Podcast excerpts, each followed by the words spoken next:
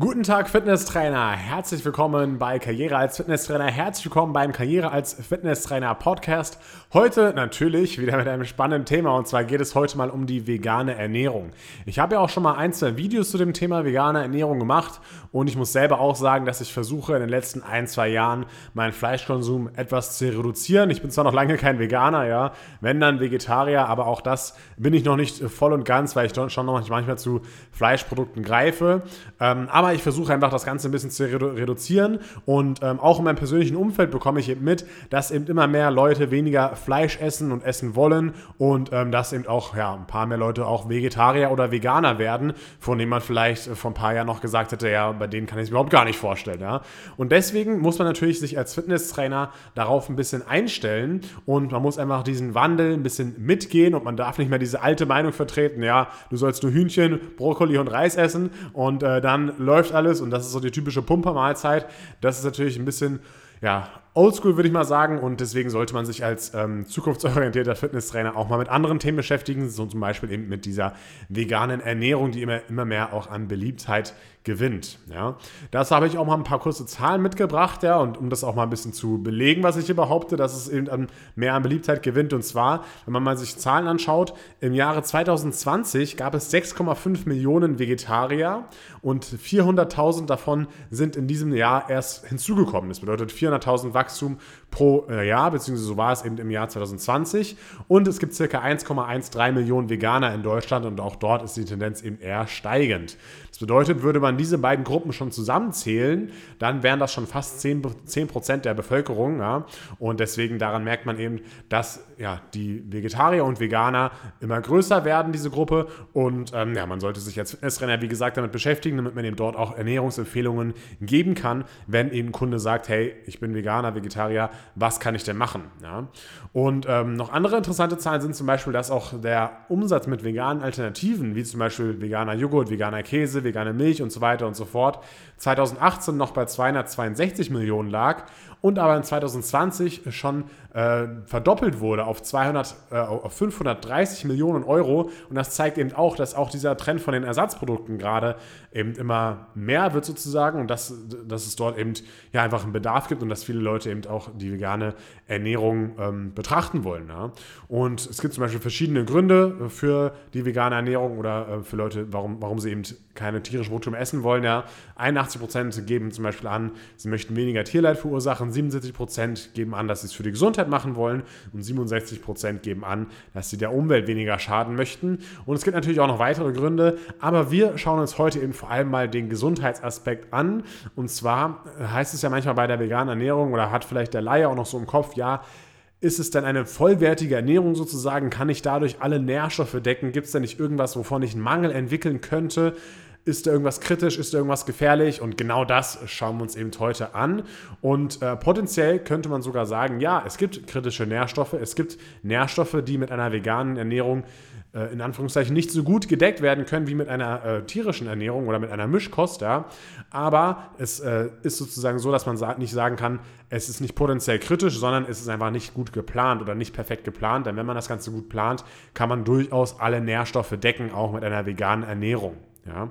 Und zwar die DGE, die Deutsche Gesellschaft für Ernährung, nennt eben einige dieser potenziell kritischen Nährstoffe. Und wir schauen uns die eben heute mal genauer an. Und wir werden auch noch einen zweiten Teil hierzu rausbringen. Da schauen wir uns mal die anderen an. Also wir haben heute eben vier auf der Tagesordnung. Nächstes Mal kommen dann sechs, die dann dafür ein bisschen kürzer sind. Und ähm, ja, das, die, diese Nährstoffe schauen wir uns eben an. Und äh, wir schauen uns an, was es bei jedem Nährstoff zu beachten gibt und zu wissen gibt. Man hört ja zum Beispiel auch öfter, ja, Protein könnte kritisch sein oder B12 oder Eisen und so weiter und so fort. Und was es damit wirklich auf sich hat, schauen wir uns jetzt, wie gesagt, gleich im Folgenden an. Als kleine Vorbemerkung noch, ähm, ich habe für diesen Podcast hier unterschiedliche Bücher und Quellen verwendet, zum Beispiel aber auch unter anderem auch das Buch von Nico Rittenau, Vegan Klischee AD. Ja, und äh, wer da noch mehr Informationen darüber haben möchte, dem empfehle ich das Buch auch gerne. Ähm, ja, weil das auf jeden Fall eine gute Sache ist, das Buch. Und ähm, ja, aber wie gesagt, habe ich viele verschiedene Quellen dafür verwendet. Und ähm, der erste Nährstoff, um den wir uns heute eben kümmern, ist der Nährstoff Vitamin B12. Und die, da gibt eben die DGE an, dass es eben ein potenziell kritischer Nährstoff ist. Und ähm, das ist so eine Art ja, Standardargument gegen die vegane Ernährung. Aber wir schauen uns jetzt an, was es damit auf sich hat. Und zwar nimmt dieser Nährstoff Vitamin B12 eine Art Sonderstellung in der veganen Ernährung ein, denn es ist der einzige Nährstoff, den man als Veganer wirklich supplementieren sollte. Bei den anderen Nährstoffen ist das gar nicht, gar nicht so kritisch, wie wir eben später noch genauer sehen werden. Und wir schauen uns eben jetzt auch alles dazu an, wie wir das Ganze supplementieren sollten und warum. Ja.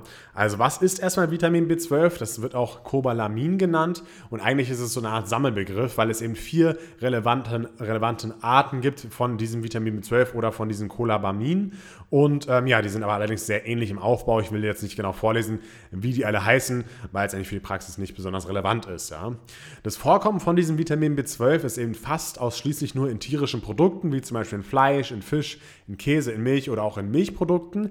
Es gibt allerdings auch pflanzliche Produkte, die eben Vitamin B12 enthalten, wie zum Beispiel Sauerkraut, manche Pilze zum Beispiel oder auch Algen oder zum Beispiel auch fermentierte Produkte, wie zum Beispiel Sojajoghurt. Aber bei diesen pflanzlichen Lebensmitteln mit B12 ist es eben so, dass nur meistens sehr geringe Mengen enthalten sind und dass es dort auch starke Schwankungen gibt. Und es ist außerdem auch unklar, ob man als Mensch das B12 in den jeweiligen pflanzlichen Lebensmitteln überhaupt aufnehmen kann. Also das ist nicht wissenschaftlich gesichert. Und viele pflanzliche Vitamin B12-Quellen, zum Beispiel Algen, sind zum Beispiel auch schlecht erforscht. Ja. Das bedeutet zusammenfassend, Veganer können einfach die Versorgung von Vitamin B12 nicht wirklich sicherstellen und deswegen sollte man das halt ganz einfach supplementieren. Wie sieht jetzt der Bedarf an diesem Vitamin B12 aus? Und zwar, die DGE empfiehlt hier eben 4 Mikrogramm. Manche anderen Studien geben zum Beispiel auch 6 Mikrogramm an. Das wäre vielleicht vermutlich noch besser. Ja. Ähm, aber nur, dass du mal so einen groben Überblick darüber hast, wie viel überhaupt ein Mikrogramm ist. Das klingt ja schon eben sehr wenig und es ist es auch. Ja. Mikrogramm ist nämlich nicht die, die Einheit nach Gramm, sondern ist nämlich noch Milligramm dazwischen. Und ein Mikrogramm ist sozusagen ein Millionstel von einem Gramm. Ja. Und wenn man sich das mal geben würde, also zum Beispiel, wenn man 100 Jahre alt wird, ja, dann hätte man in seinem Leben nur einen Bedarf an Vitamin B12 von 0,1 Gramm, ja, also schon sehr, sehr wenig. Ähm, aber das einfach nur als kleinen Fun-Fact nebenbei. Und bei dem Vitamin B12 ist es zum Beispiel so, dass es dort keine Obergrenze oder sowas gibt. Ja? Ähm, Vitamin B12 kann vom Körper gespeichert werden, aber wenn man eben auch zu viel Vitamin B12 aufnimmt, dann wird es auch ganz normal über den Urin ausgeschieden. Ja? Ähm, sollte es der Körper eben nicht mehr speichern können. Und wie sieht jetzt die Aufnahme bzw. die Supplementierung aus? Und zwar ist es nicht ganz so einfach zu sagen, weil pro Aufnahme egal ob jetzt Supplementierung oder nicht, ja, kann der Körper nur zwei Mikrogramm direkt aufnehmen. Wir haben ja vorhin aber gelernt, wir brauchen vier bis sechs Mikrogramm, ja, und da gibt es eben verschiedene Varianten, wie man das Ganze decken kann. Und zwar ist es so, dass nach vier bis sechs Stunden er wieder welches aufnehmen könnte, also wieder sozusagen zwei Mikrogramm. Und die erste Variante, um das Ganze jetzt zu supplementieren, ist es eben so, dass man das Ganze zwei bis dreimal täglich macht, zum Beispiel vom, äh, bei meinem Aufstehen und beim Zubettgehen, ja, und dass man dann zum Beispiel zweimal zwei Gramm nimmt oder zweimal oder dreimal zwei Gramm auch nehmen kann, ja. Und ähm, so würde man eben auf vier bis sechs Mikrogramm kommen. Aber das ist halt relativ unpraktikabel, weil man halt zwei oder dreimal am Tag daran denken muss, etwas zu nehmen. Ja? Und ähm, ja, wenn man das halt vergisst, dann ist wieder der Bedarf nicht sichergestellt. Und somit gibt es eben diese zweite Variante, ähm, wovon dann von der passiven Diffusion äh, sozusagen profitiert. Und zwar ist es eben so, dass unabhängig von, diesen, von dieser Aufnahme von diesen zwei Mikrogramm kann der Körper immer noch zusätzlich 2% des gegessenen oder supplementierten B12 auch so aufnehmen ja, oder direkt aufnehmen. Das bedeutet, man nimmt zum Beispiel dann einmal täglich zum Beispiel 100 Mikrogramm, ja, und da hat man eben diese 2 Mikrogramm, die direkt aufgenommen werden kann und die restlichen 2 Mikrogramm werden eben durch diese passive Diffusion aufgenommen, ja, ähm, weil man eben so viel ähm, Mikrogramm Vitamin B12, B12 aufnimmt, ja, dass eben diese 2% von diesen 100 Gramm oder 100, 100 Mikrogramm eben ausreichen. Ja. Ich hoffe, das habe ich verständlich jetzt rüberbringen können und so wird es eben auch in den meisten Fällen gemacht. Das bedeutet, man sagt einfach, okay, man nimmt einfach ein bisschen mehr Vitamin B12 ein, ja, das Überschüssige wird ausgeschüttet, was der Körper aufnehmen kann, nimmt er eben auf und somit ähm, hat man diesen Bedarf sozusagen gedeckt. So, nun weißt du schon mal, dass deine Kunden, die vegan leben oder vielleicht auch wenn du selber vegan lebst, du auf jeden Fall B12 äh, supplementieren solltest. Und jetzt am Ende von diesem Kapitel B12 möchte ich noch ganz kurz darauf eingehen, dass es eben auch häufiger als Gegenargument gegen, für die vegane Ernährung verwendet wird. Also sozusagen, dass gesagt wird, ja, Vitamin B12 kann man nur durch Tiere aufnehmen und deswegen ähm, sollte man ihn sich nicht im vegan ernähren. Und dazu möchte ich noch ein paar Sachen sagen. Und zwar gibt es eben auch viele Mischköstler oder auch Vegetarier, die einen Mangel haben. Also es ist nicht nur ein veganes Problem, aber natürlich auch bei Veganern besonders. Und ähm, ja, es gibt eben noch ein Argument, dass eben B12 unnatürlich ist oder das, das, die Supplementierung dadurch unnatürlich ist und deswegen ist es eben ungesund. Und hier ist aber ja, das Argument eigentlich nicht wirklich äh, standhaft, weil nicht alles, was unnatürlich ist, ist gesund und nicht alles, was natürlich ist, ist gesund. Also das zählt einfach nicht als Argument. Und die Supplementierung von Vitamin B12 ist eben doch super erforscht und es spricht einfach nichts dagegen, das Ganze zu tun. Ja. Ein anderer Mythos, den gibt es auch noch, und zwar Vitamin B12 aus Supplementen kann schlechter aufgenommen werden. Das ist auch schlichtweg einfach nur falsch. Ja. Es kann sogar besser aufgenommen werden als durch das Vitamin B12 durch Tiere. Ja, und der Grund dafür ist, dass es in Supplements eben schon frei verfügbar ist und in Tieren ist es eben noch zunächst an Protein gebunden und wie gesagt, das Ganze ist eben gut erforscht man und es spricht eigentlich nichts dagegen, dass man eben dieses Vitamin B12 äh, supplementiert. So, nun haben wir ganz schön lange über das Vitamin B12 gesprochen und jetzt im zweiten Teil geht es natürlich um das Protein, was ich am Anfang auch schon kurz erwähnt habe. Ja, und laut der DGE ist eben die Proteinzufuhr potenziell kritisch bei der veganen Ernährung und das sehen wir uns jetzt hier in diesem Teil des Podcasts genauer an. Und zwar das Denken so in der allgemeinen Bevölkerung und auch bei vielen ja, Oldschool-Trainierenden ist so, ja, Protein kommt natürlich vor allem in Fleisch vor oder in Magerquark, ja. Und deswegen haben Veganer einfach Probleme damit, Protein aufzunehmen, wenn sie eben diese Lebensmittel nicht konsumieren, ja. Und ähm, ich habe zum Beispiel auch schon mal ein YouTube-Video dazu gemacht, das verlinke ich auch mal gerne in den Show Notes. Und da ging es auch eben darum, wenn der Kunde vegan Muskeln aufbauen will, was kann ich denen empfehlen, ja. Und da bin ich auch schon auf das Thema drauf eingegangen. Ich möchte es hier natürlich aber auch kurz mit äh, besprechen. Und zwar müssen wir uns hier genau zwei Faktoren anschauen. Einmal die Proteinmenge und einmal die Proteinqualität. Ja. Schauen wir uns erstmal die Protein, Proteinmenge an. Da müssen wir uns erstmal die Frage stellen, wie viel braucht man denn überhaupt? Und zwar ist es natürlich diese typische ja, Debatte um den Eiweißbedarf, ja, und die ist auch noch längst nicht beendet und es ist auch noch kein eindeutiges Ende in Sicht, wenn man sich, wenn man darüber spricht, wie viel Eiweiß man jetzt wirklich tatsächlich braucht, ja. Und äh, eine genaue Angabe ist einfach schwer möglich, aber die DGE empfiehlt zum Beispiel so 0,8 Gramm pro Kilogramm Körpergewicht. Ähm, und das scheint natürlich sehr wenig zu sein. Allerdings ist diese Angabe auch auf den Normalo, auf diesen durchschnittlichen Deutschen ähm, ähm, festgelegt. Und der macht natürlich kein intensives Krafttraining. Ja? Ein Trainierender, der intensives Krafttraining betreibt, sollte schon so 1,4 bis 2 Gramm Eiweiß pro Kilogramm Körpergewicht zu sich nehmen. Und das kommt auch immer ein bisschen noch darauf an, ob man jetzt in der Aufbauphase ist oder in, die, oder in der Diät. In der Diät nimmt man meistens noch mal ein bisschen mehr zu als in der Aufbauphase. Ja, und schauen wir uns mal ein paar Fakten zur Proteinmenge an. Und zwar ähm, wird die von der DGE empfehlende Proteinzufuhr fast automatisch erreicht bei den Veganern. Ja, so ist eben diese Studienlage. Also man erreicht quasi fast automatisch 0,8 Gramm pro Kilogramm Körpergewicht, wenn man sich vegan ernährt, also wenn man sozusagen keinen Kraftsport macht. Die Studienlage bei den Kraftsportlern sieht eben so aus, dass, man dass wir da noch nicht so viel gefunden haben. Ja. Allerdings ähm, kann, man sich, kann man dann in die Praxis schauen und vegane Kraftsportler betrachten und dort merkt man eben auch schnell, dass es eben kein Problem ist. Es gibt zum Beispiel Wettkampf-Bodybuilder, wie zum Beispiel Thor Washington, ähm, die sich vegan ernähren oder zum Beispiel auch der stärkste Mann Deutschlands ist vegan, der Patrick Babumian. Ja, und ähm, der Grund dafür ist eben einfach, dass es viele eiweißhaltige Lebensmittel gibt, die eben äh, vegan sind, beziehungsweise die pflanzlich sind. Und man muss einfach ein bisschen mehr den Fokus Fokus auf diese eiweißhaltigen Lebensmittel setzen und auch einfach auch wieder ein bisschen darauf achten, dass man diese eben zu sich nimmt und schon, schon kommt man auch von der Menge her sehr gut hin. Und ähm, ja, als Kraftsportler ist es eben auch kein Problem. Außerdem ähm, besteht natürlich auch als Mischköstler sozusagen die Gefahr, dass man zu wenig Protein aufnimmt, wenn man nicht darauf achtet. Ja, das bedeutet, ja, es ist natürlich schon ein bisschen spezieller bei veganer Ernährung, aber ist kein unlösbares Problem. Wenn man sich die Proteinqualität anschaut, dann gibt es natürlich häufig auch das Vor Vorurteil, dass eben das pflanzliche Eiweiß weniger hochwertig ist. Ja? Und warum das so ist, da machen wir einmal kurz eine Wiederholung zu den verschiedenen Aminosäuren. Ja? Und zwar bestehen ja Proteine aus Aminosäuren. Es gibt 20 Aminosäuren, neun davon sind essentiell, die anderen können selbst hergestellt werden. Und alle essentiellen Aminosäuren sind allerdings auch in pflanzlichen Lebensmitteln enthalten. Das bedeutet, die Bedarfsdeckung ist theoretisch schon mal möglich. Wie sieht es in der Praxis dann aus?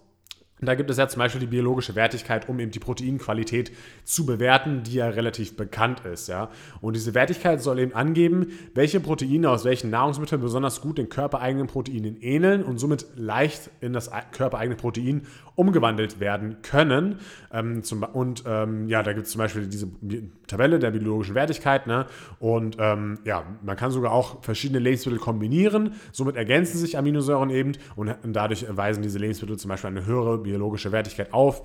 Das klassische Beispiel dafür ist, Ei und Kartoffel hat eine biologische Wertigkeit von 136. Das ist sozusagen die höchst erreichbare biologische Wertigkeit. Ja, das Ei hat dann zum Beispiel 100. Kombination aus Bohnen und Mais hat zum Beispiel auch 100. Und das sind ja zufällig auch äh, zwei pflanzliche Lebensmittel. Wir haben Kuhmilch mit 91, Soja mit 84, Reis mit 81 und auch Linsen mit 60. Ja. Und wenn man das Ganze jetzt isoliert betrachtet und diese ganze Tabelle betrachtet, ich kann es natürlich auch gerne nochmal anschauen. Ähm, ich habe jetzt hier nicht alles vorgelesen, aber wenn man die ganze Tabelle so betrachtet, dann sieht man schon schnell, okay, eigentlich sind ja hier die tierischen Lebensmittel klar im Vorteil, weil die halt einfach hier sozusagen höher gerankt sind oder einfach höher sind als die, ähm, als die pflanzlichen Lebensmittel. Ja. Aber wenn man sich eben auch, ähm, wenn man auch wieder ein bisschen darauf achtet, eben bestimmte, bestimmte Lebensmittel, bestimmte pflanzliche Lebensmittel vor allem zu kombinieren, ja, dann kann man da, da durchaus alles decken. Und auch die DGE sagt dazu, durch die Kombination von verschiedenen Lebensmitteln kann man auch somit den Proteinbedarf komplett decken, auch was die Proteinqualität betrifft. Ja. Und ein gutes Beispiel dafür ist zum Beispiel, dass man eben zum Beispiel Getreide mit Hülsenfrüchten kombiniert und dadurch hat man sozusagen ein ziemlich gutes Aminosäurenprofil. Ja, und typische Beispiele davon wären einfach, dass man zum Beispiel Linsen mit Vollkornnudeln ähm, kombiniert oder zum Beispiel auch in der biologischen Wertigkeitstabelle wird angegeben Soja und Reis. Ja, also Soja ist ja auch eine Hülsenfrucht und Reis gehört eigentlich auch zum Getreide dazu. Ja, das hat eine biologische Wertigkeit von 111 und wenn man sich jetzt ähm, ja, so, ein, so, eine typische Pumpermahlzeit macht, ja, nimmt man halt statt dem äh, Hühnchenfleisch einfach Soja und somit hat man sozusagen auch schon mal eine gute äh, biologische Wertigkeit. Ähm, jetzt als letztes zum Thema Protein wollen wir uns noch kurz die eiweißhaltigen veganen Lebensmittel anschauen und auch da sieht man eben, dass es eben durchaus Lebensmittel gibt, die man gut konsumieren kann und die auch viel Eiweiß enthalten. Zum Beispiel eben rote Linsen ähm, und äh, trocken oder auch Linsennudeln haben eben 26 Gramm Eiweiß auf 100 Gramm oder zum Beispiel auch Kichererbsen trocken haben 21 Gramm, Tofu zum Beispiel 18 Sojaprodukte, wie zum Beispiel Sojaschnetzel, Sojagranulat oder, äh, oder, oder, auch Hackfleisch oder sowas. Ja, also Sojagranulat, wenn man das macht, ähm, hat so eine gewisse Hackfleischähnlichkeit. Ähm, und auch das hat immer über 20 Gramm. Kidneybohnen gibt es zum Beispiel, die 23 Gramm haben. Walnüsse, Haselnüsse, Samen und auch andere Nüsse und andere Hülsenfrüchte haben eben auch nochmal äh, gute Proteinmengen. Und wenn man eben auch ein bisschen darauf achtet, wie gesagt, dann kommt man da auch gut hin. Und man kann natürlich auch nochmal mit veganen Proteinshakes ähm, nachhelfen. Das, die Möglichkeit besteht natürlich auch. Also Proteinqualität und Proteinquantität, da gibt es eigentlich keine besonders großen Mängel oder Bedenken, wenn man eben etwas darauf achtet. Das bedeutet, ähm, ja, das kannst du eben deinen Kunden empfehlen empfehlen. Ähm, diese, diese Dinge, die ich jetzt eben hier aufgezählt habe. Und dann sollte es da eben auch kein Problem geben. So, nun schauen wir uns den nächsten Nährstoff an, der eben bei der veganen Ernährung als kritisch eingestuft wird. Und da handelt es sich um das Vitamin D. Und du denkst dir jetzt vielleicht, okay, hat das überhaupt was mit der veganen Ernährung zu tun? Weil irgendwie haben doch alle einen Vitamin D-Mangel und genauso ist es eben auch, ja. Da wird eben von der DGE als kritisch eingestuft bei veganer Ernährung nicht aufgrund der veganen Ernährung, sondern eben aufgrund von Deutschland und dass es hier eben nicht so viel Sonne gibt wie vielleicht in anderen Ländern, ja. Also generell haben nämlich natürlich viele Deutsche einen Vitamin D3-Mangel und ähm, ja, generell ist es eben ein kritischer Nährstoff und ähm, ja, vor allem eben, wenn man wenig Sonne abbekommt oder wenn man sich wenig draußen aufhält, also tendenziell tendenziell eher, wenn man auch älter wird, hält man sich eher weniger draußen auf und ist weniger aktiv. Ja. Gerade diese Personen haben eben auch Vitamin D-Mangel. Und ähm, ich habe eben schon mal einen anderen Podcast auch gemacht, wo es eben um Zink, Eisen und Vitamin D-Supplements ging und, äh, oder, oder generell Vitaminsupplements. Und da habe ich das Ganze ziemlich genau analysiert und deswegen möchte ich das Ganze hier nicht nochmal extra wiederholen, sondern verweise eben darauf, ähm, dass es eben kein typisches veganes Problem ist ja, und dass ich das eben schon in diesem anderen Podcast durchgesprochen habe. Und ähm, ja, diesen verlinke ich dir auch gerne in den Show Notes und dort kannst du dir gerne nochmal reinhören, falls dich dieses Thema Vitamin D-Mangel interessiert. Ich möchte hier allerdings noch eine zusätzliche Sache mit erwähnen, die ich dort noch nicht gesagt habe. Ja, also hast du doch nochmal was, wenn du hier diesen Podcast anhörst zum Thema Vitamin D. Und zwar gibt es hier interessantes Zusatzwissen. In Pilzen konnten zum Beispiel auch große Mengen an Vitamin D gefunden werden, wenn sie unter der Sonneneinstrahlung gewachsen sind. Ja? Wenn sie im Dunkeln wachsen, kann man sozusagen zum Beispiel auch nachträglich mit UV-Strahlen diese, diese äh, Pilze bestrahlen und dadurch ähm, wurden eben ähnliche Werte erreicht. Ja? Und ähm, vielleicht greifen eben die Lebensmittelproduzenten auf diese Idee auf oder zurück. Ja? Und dann wäre zum Beispiel dieser, solche Pilze eben Vitamin D-Lieferant, ähm, die es aktuell momentan zu kaufen gibt. Ja? Da ist es noch ein bisschen unzuverlässig oder ein bisschen ungenügend, äh, dieser Vitamin D äh, Gehalt in diesen Pilzen. Aber nur, dass du es vielleicht schon mal gehört hast, dass in der Zukunft was kommen könnte, dass eben, ähm, ja, besonders in Pilzen, die eben zum Beispiel äh, speziell behandelt wurden oder in der Sonne gereift sind, dass die eben auch Vitamin D enthalten können. So, nun kommen wir zum letzten Nährstoff, den wir heute behandeln werden, und zwar ist das das Riboflavin. Riboflavin hast du bestimmt noch nie gehört. Das liegt wahrscheinlich daran, dass das auch unter dem Vitamin B2 bekannt ist, ja. Und das ist eben laut der DGE auch ein potenziell kritischer Nährstoff und das schauen wir uns auch wieder genauer an. Ja, das ist eben ein wasserlösliches Vitamin, ja, und ein kurzer Funfact dazu, der färbt zum Beispiel auch gelb, also gibt zum Beispiel auch dem Urin eine Art gelbe Farbe, wenn wir das Ganze wieder äh, ausschütten, ja, und der Bedarf bei Erwachsenen zwischen 20 und 50 Jahren ist so bei 1,4 Gramm täglich bei einem Mann und bei 1,1 Gramm täglich bei einer Frau. Ja, und das kommt eben am häufigsten vor, dieses Vitamin B2 in Milchprodukten und deswegen wird eben vermutet, dass Veganer dort einen Mangel haben könnten. Allerdings ist es nicht ganz richtig, denn bei einer schlechten oder ungesunden veganen Ernährung könnten durchaus Mangel entstehen, aber bei einer vollwertigen Ernährung entstehen eigentlich keine Mängel und das zeigen auch bestimmte Studien. Und ähm, Vitamin B12-haltige Lebensmittel sind zum Beispiel Pilze, also zum Beispiel Champignons ja, oder auch Hefeflocken, ja, nicht zu verwechseln mit Haferflocken, ja. Mandeln, Cashews, äh, Kürbiskerne, Pflanzenmilch und noch weitere Lebensmittel enthalten eben Vitamin B2. Das bedeutet, wenn man darauf achtet, dass man eben diese Lebensmittel äh, konsumiert, äh, dann sollte auch hier kein wirklicher Mangel herrschen. Ja, Kommen wir zum Fazit vom heutigen Podcast. Heute haben wir besprochen eben Protein, Vitamin B12, Riboflavin und Vitamin D. Und Stand jetzt, wie gesagt, Vitamin B12 supplementieren. Bei den anderen Dingen einfach ein bisschen darauf achten. Dann sollte das eben auch kein Problem sein. Und es gibt allerdings auch noch weitere Nährstoffe, die von der DGE als kritisch eingestuft werden bei einer veganen Ernährung. Und da handelt es sich eben um Omega-3, um Calcium, Eisen, Jod, Zink und Selen. Und diese schauen wir uns in zwei Wochen an beim nächsten Podcast. Ähm, denn sonst würde das Ganze ein bisschen zu lange sein. Und ähm, ja, darauf kannst du dich schon mal freuen, wenn dich das Thema noch weiter interessiert. Ich hoffe auch, dass dir diese Podcast-Episode wieder gefallen hat und ich hoffe, dass dir der Karriere als Fitnesstrainer Podcast immer weiterhilft. Und ähm, ja, ich sage das zwar nicht so oft, aber ähm, es würde mich auf jeden Fall sehr freuen, wenn du mal eine Bewertung zum Beispiel bei iTunes hinterlassen könntest oder auch gerne bei Google. Ja, bei Google einfach KF Akademie eingeben. Dann kannst du dort auch die Akademie bewerten und äh, die, dieser Podcast hier gehört natürlich auch zur Akademie mit dazu. Und da, wenn du da irgendwie schreibst, ähm, ja, Podcast ist super oder so, da lerne ich oft mit. Das äh, würde mich auf jeden Fall freuen. Und ähm, ja, Jetzt bleibt mir aber nicht viel anderes noch übrig zu sagen, außer ich wünsche euch eine schöne, erfolgreiche Woche. Gebt ordentlich Gas als Fitnesstrainer und ähm, wir sehen uns morgen beim YouTube-Video und äh, nächste Woche wieder bei einem neuen Podcast mit einem anderen Gast. Ähm, wer das sein wird, das wirst du dann noch erfahren. Und äh, ja, bis dann, dein Kunalzik, Karriere als Fitnesstrainer und ciao.